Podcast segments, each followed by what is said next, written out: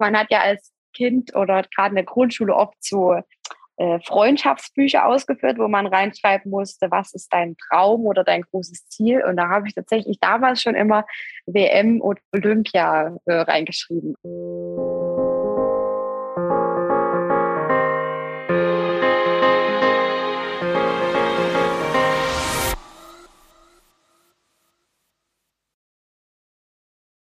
Hallo und herzlich willkommen zu einer neuen Folge des Team Deutschland Podcast, dem Podcast, wo wir über den Weg der besten deutschen Sportlerinnen und Sportler zu den nächsten Olympischen Spielen sprechen. Mein Name ist Jens Behler und ich begleite die Athletinnen und Athleten hier im Podcast auf ihrem Weg. Ja, der Weg der Athletinnen und Athleten nach Peking zu den Olympischen Winterspielen ist fast zu Ende. Wir befinden uns zwei Wochen vor Start der Spiele und ich freue mich, dass ich ähm, ja so kurz vor dem Ziel jemanden hier zu Gast habe, und zwar die beste deutsche Skilangläuferin aktuell. Und Skilanglauf ist ja eine Sportart, die so ein bisschen beim Wintersport unterm Radar läuft, habe ich den Eindruck hier in Deutschland. Das ist natürlich in Skandinavien ganz anders, wo äh, Langlauf Volkssport ist. Darüber spreche ich natürlich mit meinem Gast Katharina Hennig und da freue ich mich sehr drüber. Wir reden aber auch über den Weg von Katharina in den Leistungssport, ähm, ja, wann sie angefangen hat, was so ihre Träume als jugendliche Kind waren, äh, warum sie auf die Eliteschule des Sports ähm, gewechselt ist, ja, und was sie eben von den Olympischen Spielen in Peking erwartet. Bevor wir aber starten, äh, möchte ich mich wie immer bei unserem Partner bedanken. Äh, dieser Podcast wird präsentiert von der Sparkassen Finanzgruppe und überall in Deutschland stehen die Sparkassen an der Seite der Menschen und ermöglichen ihnen die wirtschaftliche und soziale Teilhabe. Im Sport engagieren sie sich jährlich mit über 90 Millionen Euro für Vereine, das deutsche Sportabzeichen, die Elite-Schulen des Sports, wo Katharina ja auch zur Schule gegangen ist, Team Deutschland und Team Deutschland Paralympics. Und warum? Weil es um mehr als Geld geht. Und jetzt geht's um mehr, nämlich mehr wollen wir wissen von Katharina Hennig und ich freue mich ja sehr, dass wir die Zeit haben, miteinander zu sprechen. Herzlich willkommen, Katharina. Hallo, danke, dass ich dabei sein darf. Katharina, wir sind kurz nach der Tour de Ski, die du als ähm, Neunte abgeschlossen hast. Wo erwische ich dich gerade? Was machst du gerade? Ja, also ich bin gerade in der Regenerationsphase nach der Tour de Ski. Das heißt, ich finde mich gerade zu Hause und bin am Faulenzen. Das ist halt nach dieser Tortur äh, sehr wichtig, dass man da wirklich äh, mal ein paar Tage lang die Füße hochlegt, bevor wir dann in die Vorbereitung für die Olympischen Spiele gehen. Wo ist denn zu Hause bei dir? Also mein Zuhause ist im Allgäu in Sonthofen. Da wohne ich jetzt seit drei Jahren. Also ich bin nach den letzten Olympischen Spielen dann hierher gezogen, weil mein Freund von hier kommt und komme aber ursprünglich aus dem Erzgebirge, aus ähm, der Nähe von Oberwiesenthal. Ich war dort am Internat und habe dort auch mein Abitur gemacht und ja, bin dann halt aber wegen der Liebe ins Allgäu gezogen. Und wenn ich das so sage, das sehen ja die ähm, äh, Zuhörerinnen und Zuhörer nicht. Ich sehe es aber, äh, du äh, Liebe auch zum Sport, weil ich sehe bei dir im Hintergrund äh, ein Bild hängen. Das ist äh, ein, ein Skilangläufer, eine Skilangläuferin, die springt. Was ist das für ein Bild? Ja, das ist ein älteres Bild von einem Fotohaus hier im Allgäu und da sieht man einen alten, ist ein relativ Mensch, das ist schon ein bisschen länger her und der springt halt über so eine Schneewächte drüber. Also genau, ja. Aber es ist ein Bezug zum Wintersport, das ist richtig. Jetzt hast du gerade auch ähm, gesagt, dass natürlich irgendwie jetzt Regeneration ansteht, dann äh, die Vorbereitung auf die Olympischen Spiele. Wir sprechen gerade, da sind es noch so circa ähm, ein Monat bis zu den Spielen. Ähm, wenn dieser Podcast ausgestrahlt wird, dann sind es nur noch zwei Wochen ungefähr. Wie sehr sind denn diese Olympischen Spiele am Anfang der Saison jetzt nicht nur in der direkten Vorbereitung, sondern schon die ganze Zeit im Hinterkopf?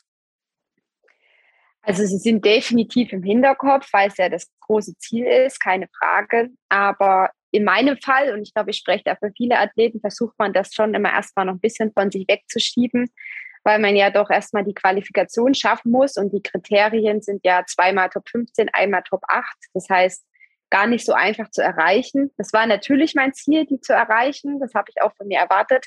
Aber trotzdem muss man es halt erstmal machen und deswegen beschäftigt man sich eigentlich erstmal ganz normal mit den Weltcuprennen, versucht da eine relativ guten Form in die Saison zu starten und wenn man die Quali dann bestenfalls geschafft hat, dann fängt man wirklich an, sich mit Olympia zu beschäftigen.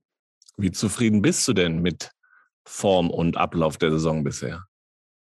Bis jetzt ähm, sehr zufrieden. Ähm, diese Saison lief ein bisschen anders für mich als die der vorherigen, weil normalerweise äh, die Weltcups bis Weihnachten nicht so die Weltcups für mich waren, wo ich eine Form oder irgendwas hatte, sondern eigentlich erst zur Tour de Ski so richtig in Schwung gekommen bin. Das lief die letzten drei Jahre eigentlich immer gleich. Und dieses Jahr äh, war es ja mal komplett anders. Da bin ich in Ruka mit einem Podestplatz äh, in die neue Saison gestartet und damit habe ich, weiß Gott, nicht gerechnet, habe mich natürlich sehr darüber gefreut, weil natürlich gleich damit die Quali auch in der Tasche hatte. Und deswegen konnten wir jetzt ähm, seit Ruka eigentlich schon äh, eine längerfristige Planung wechseln, um uns perfekt auf Olympia vorbereiten zu können. Also sehr, sehr gutes Timing für dich. Und da fällt, fällt dann auch direkt, also auch mental ein bisschen Druck ab, wenn du die Quali so früh geschafft hast? Das auf jeden Fall. Ja, so ein Quali-Druck ist nichts Schönes. Hatte das ja auch schon vor vier Jahren bei den Olympischen Spielen und da war mein Vermögen halt auch noch nicht so, dass ich es ähm, so leicht gepackt habe mit dieser Quali. Ich bin damals trotzdem mit den Olympischen Spielen gefahren, weil ich halt auch noch sehr jung war und da einen Bonus hatte quasi. Aber der Druck ist definitiv da, vor allem wenn man es dann auch von sich erwartet und es für einen eine Enttäuschung wäre, wenn man es nicht mal schafft. Aber ich glaube, über die Jahre habe ich da auch viel dazugelernt und bin deswegen sehr gut damit klargekommen. Genau, über die Jahre. Was du schon sehr, sehr lange tust, ist äh, ja, Skilanglaufen. Was macht denn für dich die Faszination dieser Sportart aus? Ja, also die Frage bekommt man oft gestellt, weil ähm, für den Außenstehenden sieht es wahrscheinlich manchmal schon sehr quälend aus, was wir da manchmal machen. Aber ich liebe den Sport einfach, weil es ja wahnsinnig vielseitig ist. Also wenn wir trainieren im Sommer oder im Winter, dann macht man halt nicht nur Langlauf, um besser zu werden, sondern man kann einfach wahnsinnig viele Sachen machen. Also ähm, Bergtouren, Skitouren, ähm, also Laufen oder Rollern, Inlinern, Kajak, Schwimmen. Man kann halt einfach wahnsinnig viel machen, um sich dann letztendlich in der Zielsportart zu verbessern das ist das, was ich an dem Sport so liebe, weil es dann einfach vielseitig ist. Da bin ich sehr dankbar drüber, weil wir sehr viel trainieren. Ich da einfach dankbar bin, dass man verschiedene Trainingsmittel hat, auf die man dann zurückgreifen kann. Am Ende liebe ich einfach auch die Bewegung an der Natur und hier halt in den Bergen. Und deshalb mag ich meinen Sport einfach schon immer. Ich bin selber, komme aus dem Rheinland und bin ja nicht so mit äh, Schnee groß geworden. Und ähm, für mich ist das immer so ein bisschen so, entweder gehe ich joggen, wenn ich hier bin, oder ein bisschen Vergleich, wenn Schnee liegt, würde ich wahrscheinlich auch einfach Skilanglauf machen. Das ist schon, kann man das irgendwo vergleichen, zu sagen, ja, ich bin einfach gern draußen in der Natur, ich will mich bewegen und was ist denn da nicht? Das Einfachste ist einfach Laufschuhe anziehen und raus und da, wo Schnee liegt, am besten äh, Skilanglaufskier unterschnallen und sich so bewegen. Genau, ja. Also das ist gerade das, was ich halt an dem Sport so mag. Den kann einfach jeder machen wirklich von kleinen Leuten bis älteren Leuten. Es ist für jeden möglich und soweit auch Schnee liegt, ist es einfach herrlich, in einer wunderschönen Landschaft da laufen zu gehen. Es ist gesund für den Körper, gesund für den Kopf. Also deswegen mag ich Jetzt gibt es, um ein bisschen tiefer einzusteigen in die Sportart, gibt es ja zwei Disziplinen quasi. Es gibt oder zwei Stile, wie man laufen kann. Einmal den klassischen Stil und einmal äh, den, die Skating. Technik. Kannst du uns da mal oder auch die Zuhörerinnen und Zuhörer kurz mitnehmen, was den Unterschied ausmacht? Warum gibt es überhaupt zwei? Warum hat sich nicht eine durchgesetzt? Ja, also früher, wo der Langlauf noch relativ jung war, gab es nur das klassische Laufen. Also das ist die ursprüngliche Stilart beim Skilanglauf. Ist auch meine Lieblingsstilart. Also ich laufe viel lieber klassisch als Freistil. Einfach weil ich es als den eleganteren Laufstil empfinde, aber das ist halt auch von Typ zu Typ verschieden und kommt ein bisschen auch drauf an, was einem mehr liegt.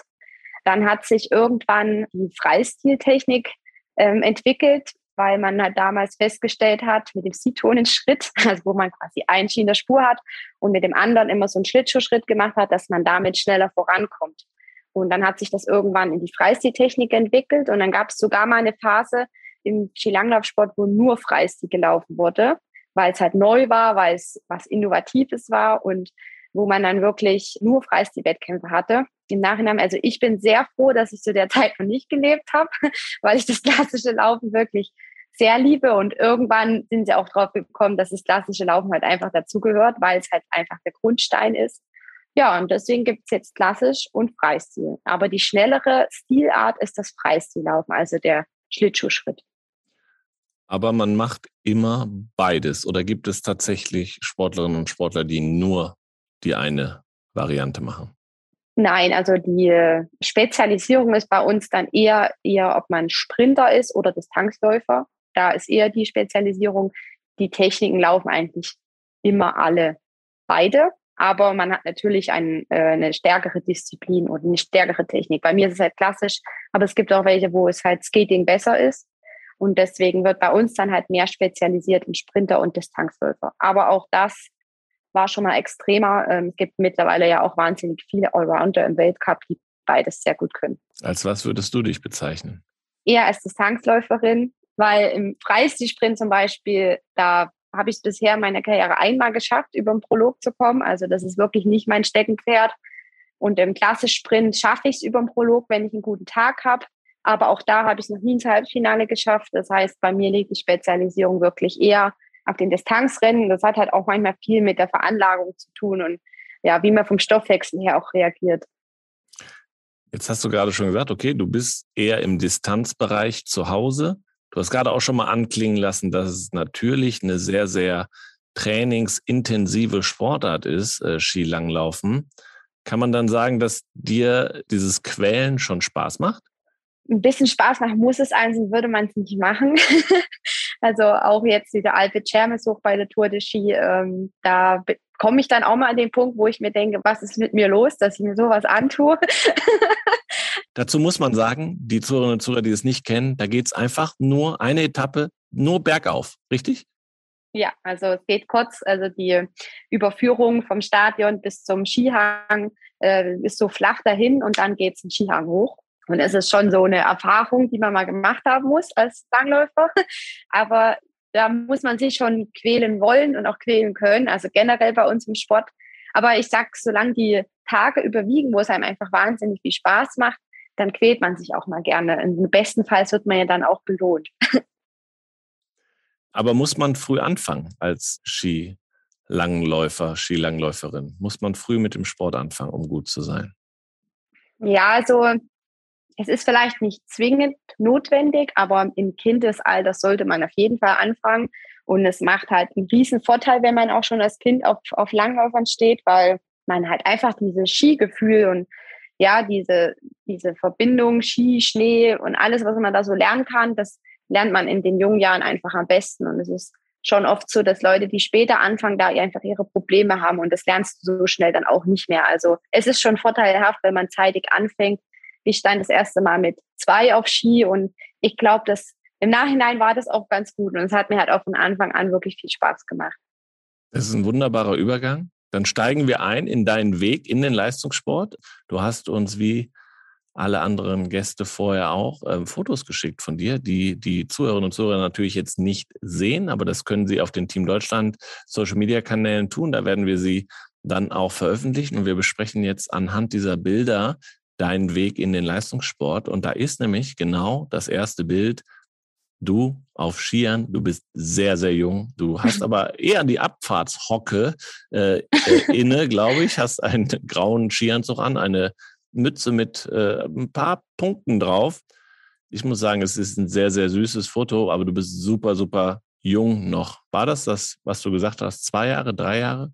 Das erste Mal. Das war, glaube sogar schon ein bisschen später. Also ich habe mit zwei Jahren zu Weihnachten meine ersten Langlaufski bekommen, hatte da aber noch ein bisschen Angst davor. Also die Liebe war nicht auf den ersten Blick vorhanden, erst auf den zweiten. und ähm, es gibt noch Bilder, da bin ich schon noch mal deutlich jünger, wo ich schon Ski dran habe. Aber das sind so eine der ersten, wo man mal ansatzweise sieht, dass ich mich auf den Skiern halten kann und mich damit auch fortbewegen kann. und deswegen habe ich mich für das Bild entschieden. Ich komme halt aus einer sehr sportlichen Familie, Wintersportfamilie. Meine Mama war selber Skilangläuferin in Oberwiesenthal damals zu DDR-Zeiten am Internat. Mein Papa war nordisch kombinierter, auch in Oberwiesenthal im Internat. Mein Opa war ganz früher in Klingetal am Internat und meine Tante war auch Skilangläuferin und auch am Internat und damals im C-Kader zusammen mit ähm, Claudia Nüstert und Viola Bauer. Das heißt, ich komme aus einer Wintersportfamilie und bin da einfach so reingewachsen, bin auf Skiern groß geworden. Wir haben damals viel, also lange Skitouren gemacht in Oberwiesenthal und rüber zu den Tschechen. Und ja, ich habe es einfach von Anfang an geliebt. Ich kann es ja auch nicht anders, aber ich bin meinen Eltern wahnsinnig dankbar, dass sie mich da so ja, reinwachsen lassen haben. Und es war noch immer Langlaufskier. Es war nie alpine Skier. Doch, das haben meine Großeltern väterlicherseits übernommen. Mit denen bin ich dann im Winter immer einmal in den Skiurlaub gefahren. Und dort habe ich auch ähm, Ski-Alpin fahren gelernt und mag das auch sehr. Gerade nach der Saison gehe ich ja gerne auf Skitouren. Und da hat man ja beides. Also man muss ja hoch, hast ja eine Ausdauerleistung und runter kann man dann schön durch die Berge bergab fahren. Also das liebe ich auch sehr. Ski Mountaineering ist dann aber nichts als Sportart, weil das habe ich kennengelernt bei den Olympischen Jugendspielen zum Beispiel in Lausanne, da war das und es wird ja, glaube ich, auch irgendwann olympisch, diese Art Sportart. Wäre das irgendwas, was dich da reizen würde? Weil da geht es auch hoch und runter. Ja, nee, also ähm, grundsätzlich finde ich das einen mega geilen Sport. Ich ziehe den Hut vor den Leuten, die den machen, weil das ist schon brutal. Also, weil du musst einfach alles können. du musst schnell hoch sein und auch schnell wieder unten. Aber nee, ich bin Langläuferin äh, mit Herz und Seele ich denken kann. Und deswegen kommt da für mich was anderes nicht in Frage. Aber, wie du gesagt hast, es ist halt ähm, familiäre Prägung bei dir auch und wie so oft gefühlt im, bei, bei Leistungssportlern, dass natürlich da ähm, die Eltern eine gewisse Rolle spielen. Ähm, wer hat dich denn da am meisten gefördert? Also irgendwann fängt man ja an mit dem Sport, man kriegt die Langlaufskier geschenkt und dann soll man mal mitmachen. Aber irgendwann geht es ja auch ein bisschen Richtung Mehrfachtraining die Woche, mal im Skiclub beitreten. Wie, wer war da so dein größter Förderer? Also als allererstes meine Eltern und generell meine Familie, weil ähm, die haben einfach viel getan, dass ich auch oft ins Training gekommen bin und so, weil der Heimatverein, in den ich dann eingetreten bin mit sechs Jahren, der ist nicht bei uns im Ort gewesen, sondern ein bisschen zum Fahren. Und das war natürlich ein logistischer Aufwand für meine Eltern. Also was die da im Auto zugebracht haben, dann auch später mit meinem Bruder und jetzt mit meiner Schwester, das verdient einen Orden. Und ohne die hätte ich es nicht gepackt. Deswegen definitiv meine Familie. Aber da fällt mir auch mein Heimtrainer von, von damals ein. Also ich war im SV Neudorf bin ich eingetreten. Das ähm, war auf Anraten von Viola Bauer, weil die eine gute Freundin der Familie ist, durch meine Tante. Und die hat dann meinen Eltern gesagt, ja, schick doch die Katharina dahin, weil sie war damals auch in dem Verein als junge Sportlerin. Und ja, so bin ich zum SV Neudorf gekommen. Und der Trainer dort, Joachim Gerstenberger, war eigentlich mein erster Förderer und dem habe ich wahnsinnig viel zu verdanken, weil ich dort einfach so die Liebe zu dem Sport so richtig entdeckt habe weil das Training, was wir dort gemacht haben, war halt wahnsinnig vielseitig und es hat einfach so Spaß gemacht. Es war so ein spielerisches Lernen. Also mit Runden laufen oder so hatte das halt gar nichts zu tun, sondern wir sind halt einfach durch den Wald gefahren, durch die Fichteln ähm, im Tiefschnee. Also so haben wir eigentlich Langlaufen richtig gelernt und es war eine wahnsinnig schöne Zeit. Und dort hat sich auch bei mir dann der Wunsch entwickelt, das mal als Leistungssport zu machen und zu schauen, wie weit ich komme. Also der Wunsch war dann schon relativ zeitig vorhanden. Und dann bist du auch relativ zeitig auf eine Eliteschule des äh, Wintersports in Oberwiesenthal gewechselt. War das deine, deine freie Entscheidung, gesagt, so ich will das, das, das macht total Sinn oder wer war da federführend? Da war ich federführend. Also wie gesagt, ähm, ich bin ja ein bisschen so reingewachsen, weil meine Eltern ja auch beide im Internat waren und ich glaube, gerade bei uns daheim ist es schon noch so gang und gäbe, dass man weiß, okay, wenn ich ähm, so weit kommen will, wie es mir möglich ist, dann ist es so, dass man mit der siebten oder achten Klasse den Schritt an, ans Internat geht. Und man muss es natürlich selber wollen und ich wollte das immer. Also das ging eindeutig von mir aus, weil ich genau wusste, das ist die beste Entscheidung, wenn ich das als professionellen Sport machen will. Und jetzt im Nachhinein denke ich mir immer, ja krass, meine Schwester ist jetzt fast so alt und es ist ja noch so jung, wie man da eigentlich schon so eine Entscheidung fällt und seinem Leben dem Sport unterordnet. Aber es war eine wahnsinnig schöne Zeit mit vielen Erfahrungen und ich möchte es nicht missen, würde es immer wieder machen. Erklär doch mal den Zuhörerinnen und Zuhörern, die mit so einer Eliteschule des Sports nicht viel anfangen können, was die Besonderheit ausmacht oder und wie auch so ein Tagesablauf da aussieht. Ja, also ich bin mit der siebten Klasse, wie gesagt, ans Internat gegangen und der Vorteil ist, also man ist von Montag bis Freitag, also solange man halt Schule hat, ist man im, am Internat und hat sein Leben halt dort mit anderen Gleichaltrigen. Und der Vorteil ist, dass man mehr Zeit hat fürs Training, weil ja Schule und Sport und das Internat halt gerade überwiesen da hat das wahnsinnig gut alles miteinander funktioniert. Das war alles aufeinander abgestimmt. Und dadurch hast du halt als Sportler mehr Zeit, einfach besser zu trainieren. Wenn man jetzt das nicht hat und dann jeden Tag meinetwegen auch wirklich lange im Auto sitzen muss, um halt zum Training zu fahren, muss man sich im Training halt wirklich auf wesentliche Dinge beschränken, die man machen kann. Hat man diese Autofahrten nicht, hat man mehr Zeit, kann vielseitiger trainieren und vor allem hat man auch ein bisschen mehr Freizeit. Ja, die war dann ab einem gewissen Punkt, weil man auch in dem Alter schon ordentlich was trainieren muss, dann nicht mehr vorhanden. Und dadurch, dass ich dann ans Internat gegangen bin, hatte ich ein besseres Training und mehr Freizeit mit Gleichaltrigen. Und das waren auch alles eher Langläufer oder war das bunt gemischt da am Internat? Ähm, das ist eine Elite-Schule des Wintersports. Also da gibt es mehrere Sportarten, also Skisprung, nordische Kombination, Rennrodeln, Ski-Alpin und Skilanglauf gibt es im Internat in Oberwiesenthal. Und dann ist, bleibt man eher trotzdem in seiner Sportart oder ist das äh, auch, was Freunde angeht, was ähm, ja, Austausch mit anderen Sportarten angeht, ist das bunt gemischt? Es ist schon bunt gemischt. Klar, man hat am meisten mit den Leuten seiner Sportart zu tun, weil man mit denen in eine Klasse geht und mit denen in einer Trainingsgruppe ist. Also man lernt sich auf eine Art und Weise kennen, die ich sonst nicht wieder erlebt habe. Also man verbringt im Grunde sein Leben miteinander, aber man hat natürlich auch Kontakt zu anderen Sportarten. Und der Kontakt besteht immer noch, auch nach der Schule. Gibt es einige aus deinem Jahrgang, die es auch geschafft haben? Ja, also mir in die Klasse zum Beispiel ist Nadine Hermann gegangen also die Schwester von Denise Hermann. Und also ich war von der 7. bis zur 13. Klasse mit ihr zusammen im Zimmer. Also wir kennen uns sehr, sehr gut. Und sie ist ja nach wie vor immer noch dabei.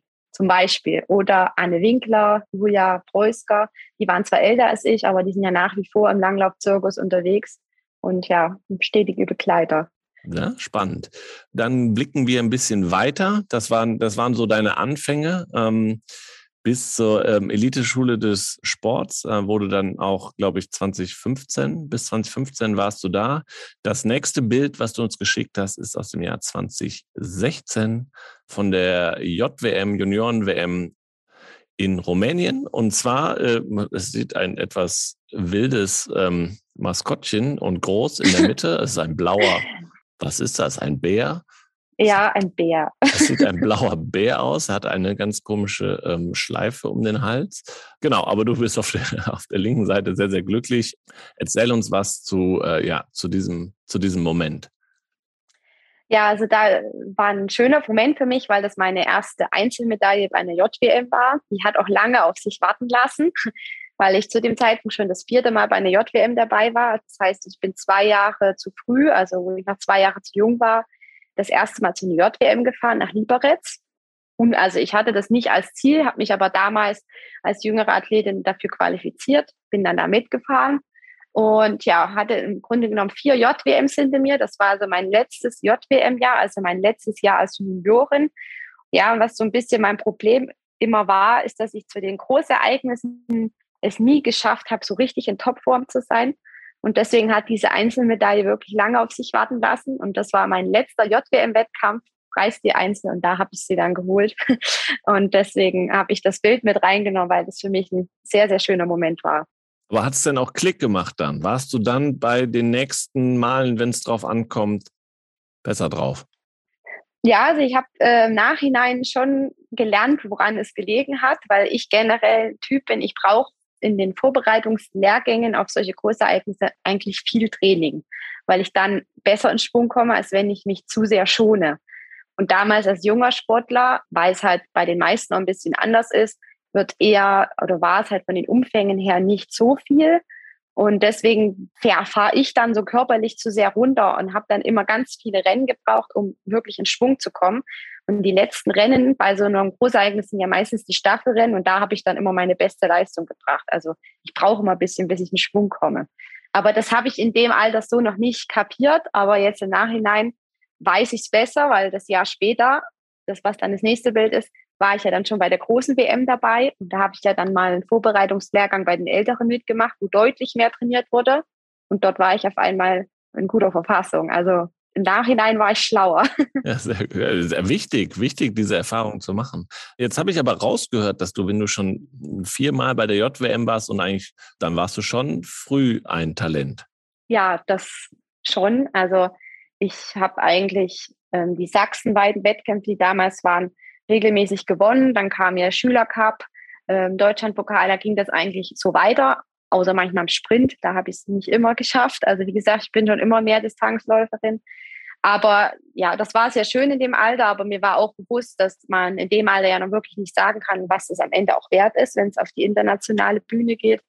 Und eigentlich mit dem ersten Jahr, wo ich mich dort für die JWM angeboten habe, mich gegen Ältere auch durchgesetzt habe, war klar, okay, da ist auf jeden Fall was da, aber so richtig sieht man halt echt erst im Weltcup, was es wert ist. Aber ein Talent hatte ich schon immer, ja, das stimmt schon. Und dann für dich auch die klaren Ziele gesetzt. Das JWM ist eine Zwischenstation. Wo du hin willst, ist schon ständig im Weltcup zu laufen, dann auch WMs zu laufen und vielleicht mal zu Olympischen Spielen. Ja, also das Ziel, wie gesagt, das hat sich in meinem Kopf schon zeitlich geformt. ähm, man hat ja als Kind oder gerade in der Grundschule oft so Freundschaftsbücher ausgeführt, wo man reinschreiben musste, was ist dein Traum oder dein großes Ziel. Und da habe ich tatsächlich damals schon immer WM und Olympia äh, reingeschrieben. Also ja, es war schon zeitig der Wille und der Wunsch da zahlt sich auf jeden Fall aus, denn nächstes Bild, äh, darüber reden wir jetzt. Deine erste WM-Teilnahme 2017 in Lahti. Da sehe ich dich in deiner nicht so beliebten Skating-Technik äh, laufen. Das ist, glaube ich, ein, ein, Bild aus dem Skiathlon. Skiathlon muss man, glaube ich, beides laufen, klassisch und äh, die Skating-Technik. Am Ende ist es Platz 11 geworden. Wie zufrieden warst du mit deiner ersten WM-Teilnahme? Sehr, weil das war sehr überraschend. Mega gutes Ergebnis für das Alter, was ich hatte. Damit hat keiner gerechnet, ich am allerwenigsten. Das war ein wunderschönes Jahr, gerade dieses erste Weltcup-Jahr, weil du kommst als ganz junger Sportler da rein, hast eigentlich nichts zu verlieren. Es erwartet ja auch nicht wirklich jemand was von dir und dann kannst du halt einfach ganz unbeschwert dort deine Rennen laufen. Und das hat mir damals wahnsinnig gut getan in dieser Mannschaft, wo ich reingekommen bin, damals noch mit Nicole Fessel, Steffi Böhler, Sandra Ringwald, Hanna Kolb. Das war einfach ein wahnsinnig tolles Team und die haben mich mega gut aufgenommen und ich konnte mich in deren Windschatten da auch entwickeln und meine Rennen laufen und wie man sieht, der Rucksack, also der Druck war nicht allzu groß und dann bin ich dort Elfte geworden und das war so der erste Moment, wo ich gemerkt habe, okay, da geht was, aber ich muss viel dafür machen, dass es noch weiter nach vorne geht. Weiter nach vorne ist für mich immer total skandinavisch geprägt beim Skilanglauf. Ähm, hat man denn, ich meine, da ist das eine ganz andere Tradition gefühlt, wachsen da alle mit Skilanglauf-Skiern unter den Füßen ähm, auf. Es wird, es hat eine ganz andere Wahrnehmung, auch in der, in der Öffentlichkeit. Kommt man an diesen Status überhaupt dran oder ist das so ganz, ganz, ganz weit weg, das Thema? Also natürlich ist es in Skandinavien generell Skilanglauf was anderes als bei uns in Deutschland. Das ist dort wie bei uns Fußball, Nationalsport. Jedes Kind will dort Langlauf machen, jedes Kind will Langlauf-Superstar werden. Das ist bei uns ja leider nicht der Fall. Das heißt, wir starten da ja schon mit ganz anderen Voraussetzungen. Die haben dort wirklich Nachwuchszahlen, da träumen wir davon. Und dann ist natürlich bei der Masse, die die haben, logisch, dass am Ende ähm, wahnsinnig krasse Ausdauertalente auch hängen bleiben, die bei uns vielleicht gar nicht entdeckt werden. Das heißt, es ist natürlich schon was anderes und für uns nicht so einfach, da, sagen wir mal, gleichwertige Leistungen anzubieten. Aber ich denke, aus dem wenigen, was wir im Vergleich haben, machen wir eigentlich ganz gut was und mit viel Fleiß und Wille kann man es schon auch schaffen, dort in die Nähe zu kommen. Klar, es gibt immer solche Übertalente wie Johannes Hesflot Klebe oder auch eine Therese Johaupt. Das sind einfach Ausnahmetalente. Aber ich sage, der ganze Rest, der auch zum Nationalteam gehört, die sind sau stark. Aber sie sind auch keine Übermenschen. Also man kann es schon schaffen, auch dort ähm, ab und zu mal auf gleicher Augenhöhe zu sein. Und deswegen ist es auch, also ich habe äh, hier im Podcast zum Beispiel mit der Eiskunstläuferin Nicole Schott gesprochen, wo auch die Weltspitze so unfassbar weit weg ist. wo sie sagt, so ja, ich, ich, ich kann gar nicht davon träumen quasi. Also ich setze mir nicht das Ziel, irgendwann eine Medaille oder einen Podestplatz zu erreichen. Das ist dann bei dir schon ein Tick weit anders. Ja, also mein ganz großes Ziel in meiner Karriere ist es schon, dass ich irgendwo mal so eine Medaille gewinne, in was auch immer. Aber ob ich das erreiche, weiß ich natürlich nicht. Das ist ein Riesenziel, was ich mir da gesetzt habe. Und ich sage mal, die Richtung stimmt. Also ich glaube, ich bin auf dem richtigen Weg. Aber ob es mir mal gelingen wird, weiß ich natürlich nicht. Dafür muss ich einfach wahnsinnig viel tun. Aber ich glaube, es ist nicht unerreichbar. Und jetzt nochmal zurück zu dem Stellenwert von Skilanglauf im Vergleich zu zu Norwegen, Schweden ist klar, da Nationalsport. In Deutschland gefühlt, ja, da gibt es den Fußball und dann kommt lange nichts, aber auch im Wintersport, ne? Ich, gefühlt ist irgendwie Biathlon, Skispringen, hat eine nochmal eine andere Wahrnehmung als, als Skilanglauf. Ist das das auch, was dich ein bisschen stört? Ja, es stört mich, aber es ist eigentlich logisch, weil der Skilanglauf war ja schon mal deutlich erfolgreicher in der Vergangenheit, also gerade zu Zeiten von Tobias Angerer, René Sommerfeld, Axel Teichmann. Da waren wir einfach die führende Nation, ähm, hatte auch seine Gründe. Aber das ist halt leider nicht mehr so. Ähm, das ist ja wie in jeder Sportart. Es gibt mal ein Auf, mal ein Ab. Und wir sind halt jetzt eine neue Generation, die am Zug ist und versuchen, dieses Loch wieder zu schließen. Aber dadurch ist natürlich die Medienpräsenz nicht so, wie wir sie gerne hätten. Aber es ist halt verständlich, weil in den anderen Sportarten halt einfach mehr Erfolge da sind und dadurch einfach die Präsenz dort mehr da ist. Aber wir geben unser Bestes, dass wir da vielleicht irgendwann mal wieder hinkommen. Wo sehr, sehr viel Medienpräsenz ist, sind Olympische Spiele. Wir blicken auf das vierte Foto und ähm, da sehen wir dich. Du hast ein grünes Leibchen an mit den Olympischen Ringen drauf. Das ist aus einem Staffelrennen in Pyeongchang bei deinen ersten Olympischen Spielen. Ähm, gerade auch schon genannt, äh, in welches Team du da reingekommen bist. Da übergibt gerade Steffi Böhler, klappst dich ab und äh, dann schickt dich quasi ins Rennen. Beschreib uns doch mal ein bisschen, was ja deine ersten Olympischen Spiele, was das für Eindrücke für dich waren. Ja, also diese Saison war ja meine zweite Saison im Erwachsenenbereich. Und wie ich vorhin ja schon gesagt habe, in der ersten lief es eigentlich wie am Schnürchen, weil da hatte ich keinen Druck, da hat keiner was erwartet. Da habe ich mich für die WM qualifiziert und war dann da dabei. Und dann das Jahr drauf war Olympia. Und wie es halt so schön ist, als Sportler sagt man sich, gut, letzte Saison habe ich das geschafft. Das heißt, dieses Jahr ist es das Ziel, sich zu qualifizieren. Und da war halt dieser Quali-Druck, habe ich den ein bisschen zu sehr an mich rangelassen. Also das war ein Jahr, wo ich auch viel gelernt habe.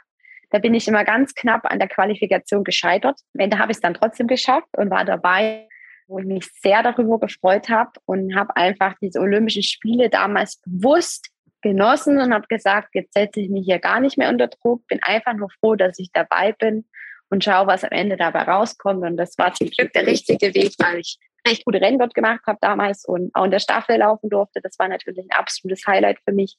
Ja, und es war einfach ein rundum schönes Erlebnis und einfach ein sehr besonderes Flair, dort dabei sein zu dürfen. Was war das Schönste? Die, die Wettkämpfe, das Drumherum, das Gefühl, äh, schon dahin zu fliegen, die Olympiaklamotten anzuhaben? Gibt es irgendwie was, was du besonders herausheben würdest von deinem ersten Mal bei Olympia? Ja, einfach dieses Feeling da vor Ort, weil dieses olympische Dorf ist ja schon einmal was komplett anderes als bei Weltmeisterschaften. Da sind ja wahnsinnig viele Sportarten, dann wie wir dann alle untergebracht waren und dieser riesen Essenssaal da. Also da habe ich dann schon gemerkt, okay, ähm, ist schon nochmal ein, eine Nummer größer als das, was ich bis jetzt erlebt habe. Und als ich dann in das Langlaufstadion gekommen bin, vor den ersten Rennen und die Olympischen Ringe so gesehen habe, das war schon sehr schönes Gefühl und ja, habe ich einfach sehr, sehr genossen. Jetzt hast du gerade uns äh, ganz am Anfang erzählt, dass du aus einer sehr, sehr sportlichen Familie kommst. Warst du die Erste, die es zu Olympischen Spielen geschafft hat? Ja, also am weitesten gekommen. Sportlich sind mein Papa und meine Tante, die waren beide im C-Kader. Aber alles andere war ich dann jeweils die Erste, die das erlebt hat. Hast du irgendwas Besonderes mit nach Hause gebracht? Als Mitbringsel? Vielleicht auch für die Familie, die dich ja am Anfang so stark unterstützt hat? Ja, also erstmal waren sie natürlich sehr stolz drauf, dass ich dort war. Ich glaube, das war für sie das Größte. Die waren ja auch selber vor Ort, meine Familie. Also ich hatte meinen kleinen eigenen Fanclub dabei und es war mega schön, dass die da mit waren, weil ist immer schön, wenn man sowas zusammenteilen kann. Die waren auch mit im Deutschen Haus und ja, ist jetzt mittlerweile gar nicht mehr vorstellbar, leider, aber damals waren sie noch dabei. Und ansonsten ähm, Maskottchen, also so Kuscheltiere, hat meine kleine Schwester mitgebracht. also es wurden schon alle versorgt. Aber ich glaube, das größte Erlebnis war gerade auch für meine Familie, dass ich da dabei war und dass sie mit hinfliegen konnten und das alles live vor Ort miterlebt haben. Gott sei Dank, ne? Weil jetzt, bei, ja. äh, wenn wir nach Peking blicken, ist es halt nicht möglich, dass irgendwer mitkommt. Und schön, dass Sie es schon mal miterlebt haben mit dir gemeinsam. Ja, da sind sie sehr dankbar und waren auch wirklich traurig, dass das diesmal nicht geht. Also ist natürlich verständlich, aber ja, ist natürlich schon schade, weil man weiß ja nie, wie oft man das überhaupt noch erlebt, sowohl als Sportler als auch als Eltern. Und deswegen wäre es schon schön gewesen, wenn es diesmal wieder geklappt hätte. Aber ja, wir müssen alle Abstriche machen. Jetzt, ich habe gerade ein bisschen rausgehört, dass ja äh, deine Geschwister auch Langlauf, Skilanglauf machen oder auch sportlich unterwegs sind? Ähm, bist du da die Älteste? Bist du Vorbild und äh, ziehen die vielleicht nach und schaffen es auch irgendwann zu den Spielen? Also ich bin die Älteste. Ich habe einen jüngeren Bruder, der studiert aber jetzt. Der hat aber auch äh, Skilanglauf gemacht, war auch am Internat bis zum Abi und ein Jahr darauf noch. Genau. Und meine Schwester, die ist 13 Jahre jünger als ich, also ein kleiner Nachzügler, die ist jetzt sechste Klasse macht auch Skilanglauf, ist ganz eifrig und geht dann wahrscheinlich ab nächsten Jahr aufs Internat.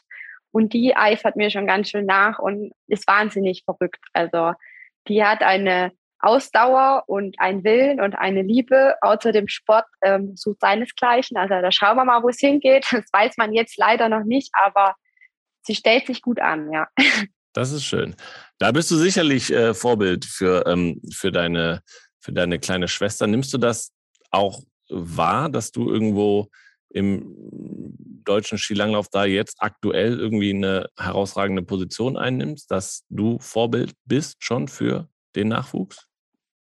Ja, also ich nehme das schon wahr. Ähm, witzig ist, früher hat man ja, ja, hatte man ja auch seine Vorbilder und hatte ja schon wahnsinnig Respekt und so. Und wenn man dann selber in der Situation ist, glaubt man immer nicht, dass das dann umgekehrt genauso ist. Deswegen bin ich dann immer wieder erstaunt, wenn dann doch mal man mitbekommt, dass man irgendwo ein Vorbild für andere ist. Aber das ist ein schönes Gefühl. Okay, ein schönes Gefühl. Äh, sicherlich auch das nächste Foto. Tour de Ski 2020. Du hast ein großes Stück Käse in der Hand, ähm, strahlst äh, in die Kamera. War dein erstes Einzelpodest im Weltcup, richtig? Ja, genau. Das war die Tour de Ski vor zwei Jahren. Und wie ich ja schon gesagt habe, war die Tour de Ski in den vergangenen Jahren eigentlich immer so der Punkt, wo ich so richtig in Schwung gekommen bin. Das Jahr davor hatte ich so meine ersten Top-10-Platzierungen und dann hat sich das halt stetig entwickelt. Und in diesem Jahr habe ich dann in den klassischen Massenstart in Val di Fiemme unerhofft aufs Podest geschafft. Also damit war, hatte keiner gerechnet und ähm, die Freude war dementsprechend groß, weil es war so eine unerwartete Freude und ja, im Nachhinein war es dann mein erster Podestplatz und war ein wahnsinnig schöner Moment. Deswegen habe ich das Foto dazu genommen. Weiß man an so Tagen, ab wann weiß man denn eigentlich, wie weit es gehen kann? Ja, also ich hatte mich gut gefühlt in dem Rennen oder sehr gut gefühlt und bin dann halt so im Top-Ten-Bereich die ganze Zeit in der Gruppe gelaufen und man merkt es halt also während dem Rennen, wenn man merkt, die anderen haben irgendwie mehr zu kämpfen als man selber. Das war sehr verwirrend für mich, weil ich dann die ganze Zeit gedacht habe, ich warte auf den Moment, wo es mich dann selber aufstellt, aber der Moment kam nicht. und als ich dann in die letzte Runde gegangen bin und immer noch in der Führungsgruppe war und mir dann der Herrentrainer Janko Neuber zugeschrien hat, in der letzten Abfahrt nicht als Erste in die Abfahrt gehen, ähm, habe ich gedacht, okay, gut, anscheinend ist heute hier ganz schön viel drin. Und als ich dann in den letzten Anstieg reingegangen bin, wusste ich, da ist was drin und habe einfach alles gegeben, ja. Macht man sich dann Gedanken, greife ich jetzt auch noch an? Also oder, oder fahre ich mit bis zum Schluss? Wie gehen da einem viele Gedanken im Kopf oder hat man dafür gar keine Zeit, dann sich zu überlegen, was, was tue ich denn jetzt mit dem Gefühl, was ich habe, hier geht was? Wenn man es vorher noch nicht, man muss ja dazu sagen, wahrscheinlich noch nicht so oft erlebt hat. Nee, also das hatte ich ja bis zu dem Zeitpunkt ja noch nicht erlebt. Gerade in den letzten Anstieg rein, da wusste ich, okay, einfach Augen zu und durch, alles, was noch drin ist, rein und bin dann halt oben im Übergang, weil ich halt einfach wollte, okay, Hauptsache weg, egal wie taktisch klug das jetzt ist, was ich mache, bin ich halt in die Abfahrt als Erste rein und wurde natürlich noch von den anderen beiden überfahren durch den Windschatten. Aber das war mir in dem Moment egal, weil ich einfach nichts wie weg, also einfach zumindest den dritten Platz dann sichern wollte, weil das war für mich ja so oder so ein Highlight. Und dann bin ich Dritte geworden. Und das Jahr drauf, am gleichen Ort, gleicher Wettkampf, habe ich es halt anders gemacht, weil es dann nicht mehr die erste oder das erste Mal für mich war, bin nicht als Erste in die Abfahrt reingegangen und bin ja dann auch Zweite geworden. Aber im ersten Jahr wusste ich, okay, also entweder ich gebe jetzt Vollgas und habe drei Safe oder ich taktiere rum und habe am Ende vielleicht gar nichts. Deswegen, äh, ich habe schon drüber nachgedacht, aber es geht einfach wahnsinnig schnell in dem Moment. Und da hat der Trainer dir nachher nochmal gesagt, so, das habe ich dir doch eigentlich, genau das habe ich dir gesagt, das sollst du nicht machen. Nee, nee, das hat keiner gesagt, weil alle so aus dem Häuschen waren, dass sich jeder nur gefreut hat. Okay. Zum Glück. Das ist gut. Aber ja. spürt man, dass es ein guter Tag ist, auch manchmal schon vorm Start? Oder es braucht natürlich immer auch jetzt äh, das Gefühl, wie die anderen drauf sind, aber für das Gefühl einem selber, dass man denkt, schon vor dem Start, beim Aufstehen, passt heute? Ja, das Gefühl hat man, aber ich generell bin so ein Typ, ich merke tatsächlich erst im Rennen, wie es mir wirklich geht. Also da merkt man es dann deutlich, ob man jetzt wirklich guten Tag hat oder nicht. Aber es gibt natürlich ähm, Tage, wo man mental besser drauf ist und Tage, wo man mental schlechter drauf ist.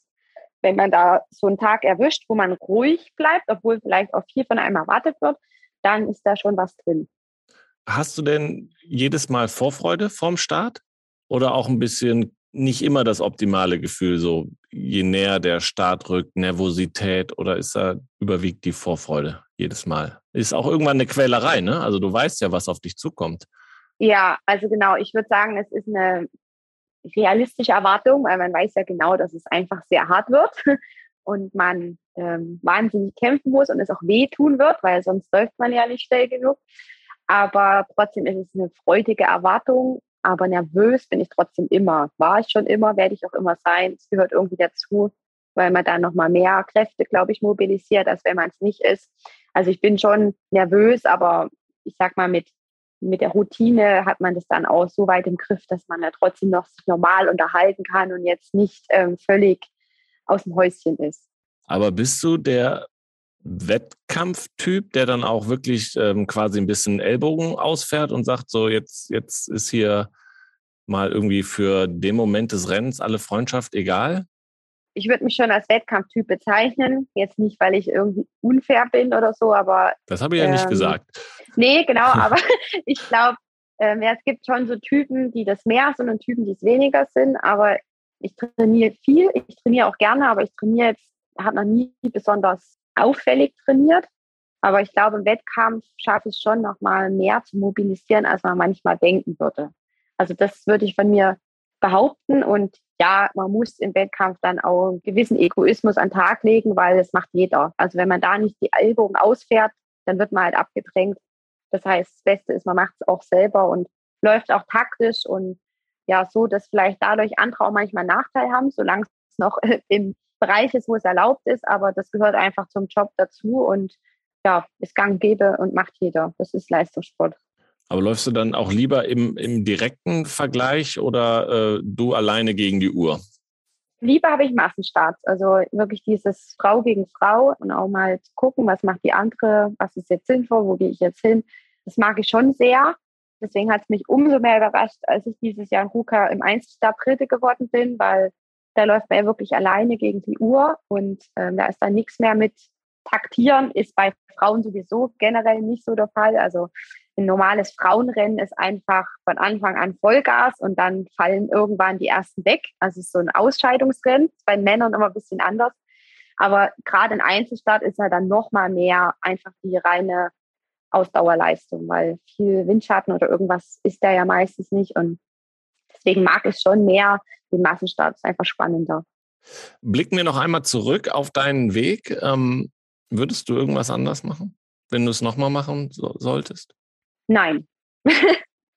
nee, tatsächlich nicht. Also es gehört einfach alles dazu. Es gab natürlich auch Momente, wo ich an mir gezweifelt habe oder wo es wirklich mal schwer lief und die gehören genauso dazu wie die Momente, die schön sind, aber es gehört einfach alles dazu und ich habe aus allem irgendwie was mitgenommen. Deshalb würde ich alles wieder genauso machen. Und gibt es einen Tipp, den du dir als Nachwuchssportlerin äh, vielleicht geben würdest, aber den man auch grundsätzlich dem Skilanglauf Nachwuchs mitgeben würde? Im Nachhinein würde ich mir den Tipp geben, ich einfach manchmal ein bisschen ruhiger bleibe und nicht immer gleich denke, ich muss bei der ersten Gelegenheit, muss ich dort alles schaffen oder so. Also gerade damals, als ich bei meiner ersten JWM war, zwei Jahre zu jung, äh, war es eh schon eine starke Leistung, dass ich da dabei war. Und dann habe ich mich damals so über, ich weiß gar nicht mehr, was es war, Platz 20 oder 21 geärgert, wo ich im Nachhinein denke, also das würde ich tatsächlich anders machen, wenn mit dem Wissen, was ich jetzt habe, war das ein super Platz, war eh cool, dass ich da dabei war. Und ob man jetzt im Juniorenalter da übelst die Welt einreißt und Haufen Medaillen einsammelt oder nicht, hat einfach nichts mit dem zu tun, ob es später mal klappt oder nicht. Weil es ist ein verdammt langer Weg und das hat nichts zu sagen, ob man da jetzt schon die Welt einreißt oder nicht, sondern da ist ein langer Atem gefragt und einfach wahnsinnig viel Freude an dem, was man macht und dann richtet sich der Rest schon. so, das würde ich vielleicht ändern im Nachhinein, ja. Du bist selber noch gar nicht so alt. Wie viel Erfahrung muss man denn haben im Skilanglauf, um erfolgreich zu sein? Ist schon eine Sportart, die man auch ein bisschen länger machen kann, oder? Ja, genau. Also ist schon ein Sport, der von viel Erfahrung und vor allem aber von viel Training lebt, also von viel Trainingsjahren und, und Umfängen. Also es macht schon Sinn, wenn man ein paar Jahre in Beinen hat, weil man dann halt einfach mehr verpackt und dann kommt halt auch mehr Leistung am Ende. Aber ich glaube, das war früher noch mal krasser, weil da war ja schon das Hochleistungsalter zwischen 28 und 32. Mittlerweile sind ja viele ähm, jünger, die da vorne reinlaufen. Einfach weil sich der Sport weiterentwickelt hat. Es ist alles athletischer geworden und ähm, dadurch hat sich das ein bisschen geändert. Aber die Regelung, dass viel Training dann auch viel hilft, ist nach wie vor noch aktuell. Ja. Okay. Blicken wir zum Abschluss nochmal äh, voraus zu den Olympischen Winterspielen nach Peking. Wie groß ist die Vorfreude, auch wenn es sicherlich aus verschiedensten Gründen andere Olympische Spiele werden, als man es eigentlich äh, sich wünschen würde, was den Austragungsort angeht, was die Corona-Regeln angeht. Wie ist denn bei dir so die Gefühlslage, wenn du daran denkst? Also ich muss sagen, ich freue mich drauf. Wir haben auch im Team gesagt, das ganze andere, was am Ende nicht in unserer Macht steht, das wird einfach ausgeklammert, weil wir ja da sind, um sportliche Höchstleistungen zu bringen. Das ist das, was wir versuchen und was ja unsere Aufgabe ist. Und da werden wir einfach alles dafür tun. Der ganze Rest, der lässt sich nicht beeinflussen. Und äh, deswegen freue ich mich darauf, weil es einfach immer wieder was Besonderes ist. Was hast du dir vorgenommen, wenn wir aufs Sportliche blicken? Ich habe mir vorgenommen, es zu schaffen, dort in der Höchstform an den Start zu gehen, weil das ist echt nicht immer so leicht zu treffen. Gerade jetzt kommt eine längere Phase, wo wir keine Wettkämpfe haben, wo man wirklich nochmal viel trainiert. Und es ist einfach immer ein bisschen ein Lotteriespiel, den Punkt zu treffen, dass man wirklich in Höchstform dort an den Start geht. Das heißt, das ist mein Ziel, dass ich da die beste Form habe. Und falls das der Fall sein sollte, dann richtet sich der Rest dann hoffentlich von alleine. Gibt es denn überhaupt äh, Wettkämpfe noch vorher? Wie ist der Fahrplan oder sind jetzt viele Dinge abgesagt worden? Ja, also der nächste Weltcup, der ja in Frankreich gewesen wäre, wurde jetzt schon aufgrund der Corona-Situation abgesagt. Der nächste Weltcup, den ich noch geplant hatte, war Planitzer. Aber auch da muss man ja jetzt erstmal sehen, wie sich alles entwickeln wird. Es ist noch nicht ganz klar, wie wir da verfahren. Und ja, zu dem Zeitpunkt, wo das jetzt dann ausgestrahlt wird, bin ich dann sowieso schon in der Vorbereitung. Also wir werden noch mal viel trainieren jetzt. Und ja, das erste wirkliche Rennen wieder wird dann wahrscheinlich der Skiathlon bei Olympia sein. Also das ist dann eher so ein bisschen der ja, Durchpuster bei mir. Und der ist äh, direkt am ersten Tag, richtig? Ich glaube schon, ja. Ich kann es jetzt gar nicht genau sagen, aber ja. Aber weißt du schon, wann es drüber geht? Ähm, ja, am 29. Januar fliegen wir rüber. Dann wünsche ich dir auf jeden Fall, dass es ähm, bis dahin, ja, dass du gesund bleibst. Ich glaube, das ist das Wichtigste. Und wir kommen zu den letzten drei Fragen, die es hier im Podcast immer gibt. Und zwar zum einen haben wir unsere Community gefragt auf Instagram, äh, was sie denn gerne von dir wissen wollen würden. Einige Fragen haben wir dazu schon jetzt hier im Gespräch beantwortet. Was aber noch kam, und darauf haben wir auch schon mal ein bisschen abgezielt, ich kann mir die Antwort aber auch schon denken. Die Frage lautet nämlich, möchtest, möchtest du dich mal im Biathlon versuchen? Ich habe eher rausgehört, äh, Skilanglauf bleibt dein deine große Liebe? ja, war jetzt eigentlich klar, dass die Frage kommt. Die kommt tatsächlich ab und zu. Ähm, nein, also für mich ist Langlauf das Allergrößte und ich ähm, habe tatsächlich auch noch nie mit dem Gedanken gespielt, zum Biathlon zu wechseln, weil es für mich einfach nicht in Frage kommt. Ich bin Langläufer. Okay. Dann aber auch eine gern gestellte Frage. Was wäre denn deine Sommersportart, wo du erfolgreich gewesen wärst? Hättest du den Weg eingeschlagen? Ja, das ist eine gute Frage. Ich glaube, für Laufsport wäre ich zu klein. da wären meine Beine zu kurz. Ähm, ich sage immer so Beach, also Volleyball oder Beachvolleyball. Also ich spiele wahnsinnig gern Volleyball. Hätte ich gerne gemacht, aber auch da wäre ich zu klein gewesen. Ähm, vielleicht Turnen, da hätte ich vielleicht die richtigen Voraussetzungen gehabt, aber ich, ich kann es nicht sagen. Ich bin irgendwie so im Wintersport aufgewachsen, ganz schwierig zu beantworten. okay. Nächste Frage, die vorletzte. Ich gucke mir immer den Instagram-Feed meiner Gäste an und schaue, was es da Interessantes zu entdecken gibt. Natürlich viele Sportfotos bei dir. Und dann ist mir aber auch aufgefallen, auch im Sommer sehe ich eher Bergfotos als Strandfotos. Was gefällt dir denn besser im Sommer? Oder bist du einfach so zu Hause in den Bergen, dass es für dich nichts anderes gibt? Ja, also ich verbringe halt wahnsinnig viel Zeit in Bergen, weil ich da halt trainiere und weil es der perfekte Trainingsort ist. Aber ich bin schon ein Bergmensch. Also wir sind schon früher in der Familie wirklich zwei, dreimal pro Jahr in die Alpen zum Urlaub gefahren. Also Bergtouren habe ich schon immer gerne gemacht und mich da aufgehalten. Aber wenn es jetzt mal einen Urlaub geht, wo ich mich wirklich mal entspannen sollte und muss und möchte, dann fahre ich schon auch ganz gerne mal ans Meer. Aber Urlaub ist bei uns halt leider ein bisschen rar. Deshalb gibt es halt leider nicht so viele Strandbilder. Wie lange kannst du denn überhaupt ohne was zu tun aushalten?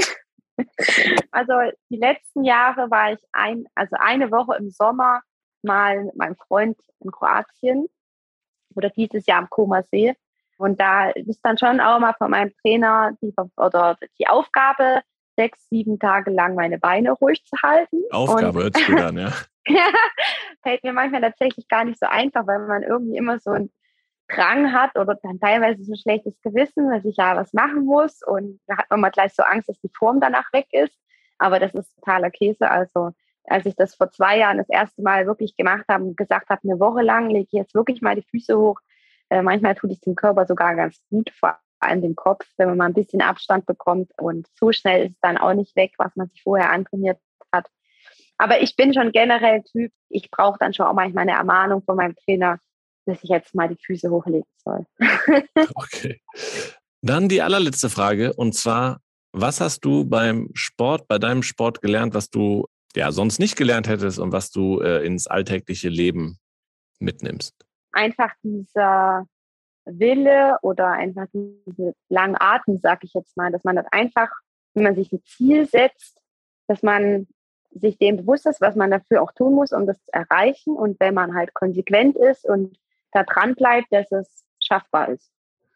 Katharina, vielen, vielen Dank. Ich hoffe, dass du mit dem langen Atem deine Ziele erreichen wirst. Und nochmal, bleib auf jeden Fall gesund und ich hoffe, dass wir uns dann in Peking wieder hören, wieder sehen, wie auch immer. Ich wünsche dir auf jeden Fall auf dem Weg alles, alles Gute. Danke ebenfalls. Und danke, dass du hier zu Gast warst. Ja, danke, hat Spaß gemacht.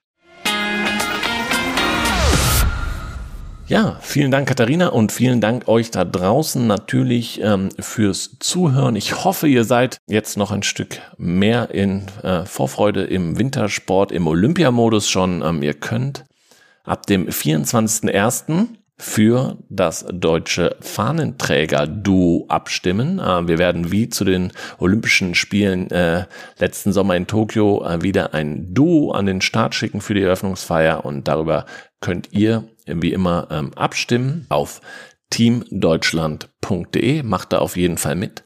Ansonsten, ja, bleibt mir nur übrig zu sagen, stimmt euch weiter ein auf die Olympischen Winterspiele in Peking teilt diesen Podcast, empfehlt ihn weiter, gibt uns eine ganz gute Bewertung. Darüber freuen wir uns. Ähm, folgt Katharina weiter auf ihrem Weg, am besten auf Instagram. Nächste Woche haben wir nochmal äh, einen Podcast, eine Woche vor den Spielen. Dann ist nordischer Kombinierer Erik Frenzel zu Gast, der bei den letzten Spielen die deutsche Fahne getragen hat, falls ihr euch erinnert. Auch da durftet ihr schon wählen und habt äh, euch für Erik damals entschieden. auch ein super spannender äh, Gesprächspartner. Darauf könnt ihr euch freuen. Ansonsten bleibt mir noch übrig, einen Dank loszuwerden an Maniac Studios, die uns bei der Postproduktion dieses Podcasts unterstützen. Geht schon mal ins Deutsche Haus digital unter deutsches haus.teamdeutschland.de. Da gibt's jetzt schon schöne Eindrücke von der Einkleidung unserer Olympiamannschaft aus der Allianz Arena in München. Und ja, bleibt gesund. Wir versuchen auch gesund zu bleiben auf dem Weg nach Peking. Das ist das Wichtigste. Also, wir hören uns wieder. Bis dahin. Ciao und tschüss.